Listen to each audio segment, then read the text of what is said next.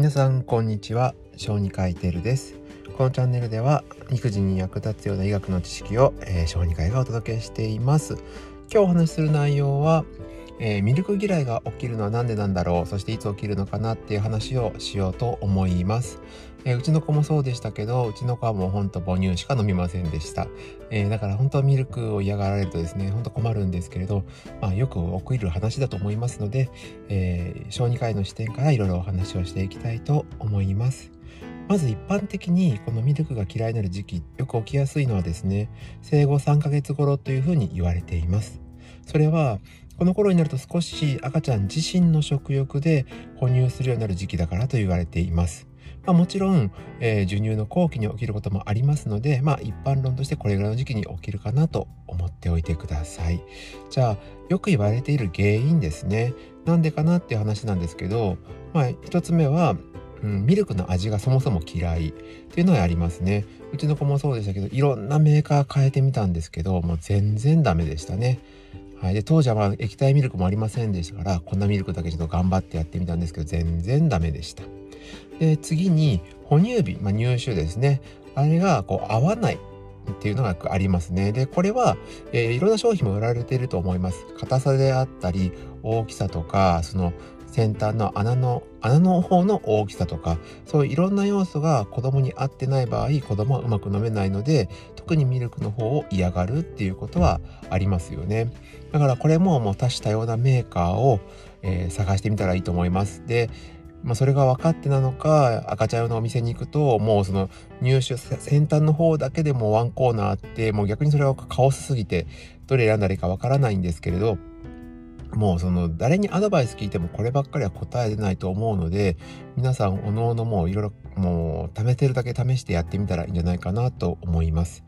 えー、次に、えー、薬をミルクに混ぜたことがある場合も考えた方がいいですね。要はもう薬の中に入っている新しいあミルクの中に入っている薬の味がですねどうしても合わなくってもうそれから薬が入っているミルクイコールミルクの味になって飲まないっていう風にしてしまう子供もいると思います。ですからできるだけ最初の方はミルクの中には溶かさない方がいいなっていうのがあります。またこの時期に薬を飲まなきゃいけないことっていうのはそうそうないと思うので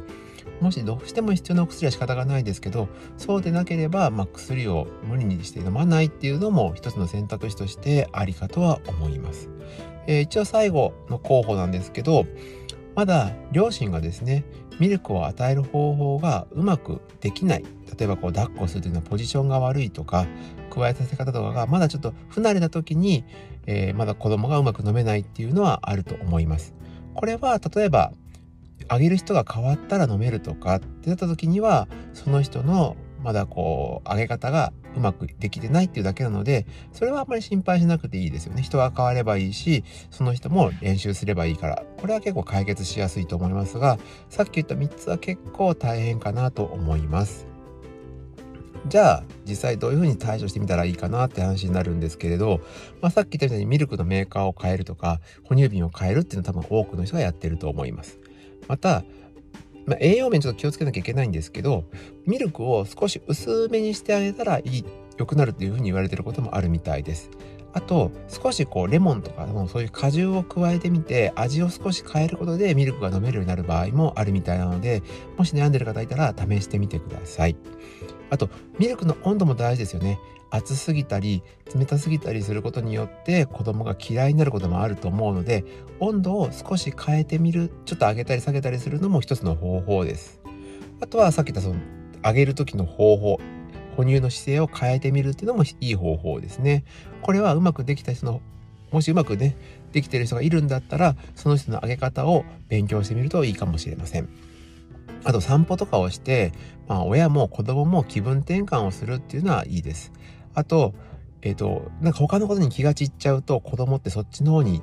ね、見てミルクを飲まないということになると思うので、例えばもう子供が結構もう眠たそうにしてる時、要は他に関心がいかない時にミルクをあげると、もう勘違いして飲んじゃうっていうこともあるので、そういう気分の変え方、タイミングの変え方もありかとは思います。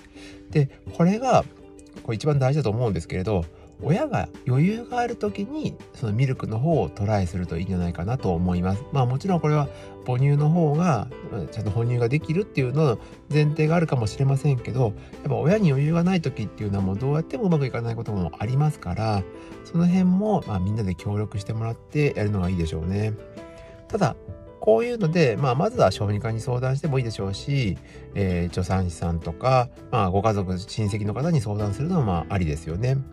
でもちろんその小児科医が関わった時にやはり何を考えるかというと、まあ、一般的な育児の悩み程度でいいのか何かしら病気があるのかっていうのを考えなきゃいけないのが小児科医の仕事ですね。で病気が絡んでそうなことでいくつか原因を挙げてみると例えば上気道炎風邪ですで特に鼻づまりがあったりすると、まあ、哺乳がうまくいかないので、えー、飲めなくなりますねだけどそれだったらミルクだけじゃミルクだけだけじゃなくって、えー、母乳も飲めなかったりとかもあると思うんでそこら辺はよく親と話をして状況の把握をしなければいけません。また画酵素って言って口の中にこう白い汚れ見えるんですけど、まあ、カビが生えてる状態ですね。まあ、これはカビっていう言いますけど口の中にもともといるカンジダが感染症の状態になった状態を言います。でカンジダっていうのはもう皮膚とかにもともといるんですけど何らかのこの免疫の病気で、えー、免疫力が下がる状態になった時に、まあ、こういう病気が発症しやすくなるっていうのも分かっているので口の中に白い汚れミルクのカスじゃないような汚れが溜まってる時はちょっと注意をしましょう。あと口内炎もやっぱこう口の中に痛みがあるので、まあ、思ったように飲んでくれないですよね。これは大人も一緒です。あと便秘。ただこの便秘に関してはミルクだろうと母乳だろうとお腹が張ってて飲めないっていう風になりますし便の回数をチェックすれば便秘っていうのはある程度推測ができると思いますのでまあお尻を刺激して出すのもいいですし、えー、まあ干潮なりをして便を出させてあげれば改善する可能性が高いのでまあ小児科で干潮してもらうでもいいですし、えー、ご自身でご自宅でやってもいいかとは思います。で一番最後なんですけどえー、血便とかを伴う場合ですねミルクアレルギーの可能性っていうのも残っていますからもしその飲むんだけどその血便とかお腹の調子便の調子がおかしいなと思ったらもうこれは迷わず小児科に相談をして専門家の検査を受けるようにしてください。まあ主に病気で起きそうなことで言うとこのような感じかなと思います。で今回のこの、えー、ミルク嫌いっていうのはまあ、病気で関わることってのは数が少なくってどちらかというと一般的な育児の問題として捉えることが方が多いと思います、えー、とりあえずもまず困ったら誰かに相談するところから始めましょう、えー、お父さんお母さんだけで悩んでても解決しないことが誰かに聞いたらスッと解決することもあります。でさっきも言いましたけどなかなか改善しない時の、まあ、相談先として小児科もぜひ頼ってください、えー、一般的な育児のことから病気のことまで網羅して考えてくれると思います。今回は育児でよくあるトラブル、えー、ミルク嫌いについて小児科医の視点からお話をしました。これからも育児に役立つ医学の知識をお届けしていこうと思いますのでよろしくお願いします。またでは次回の放送でお会いしましょう。以上小児科医てるでした。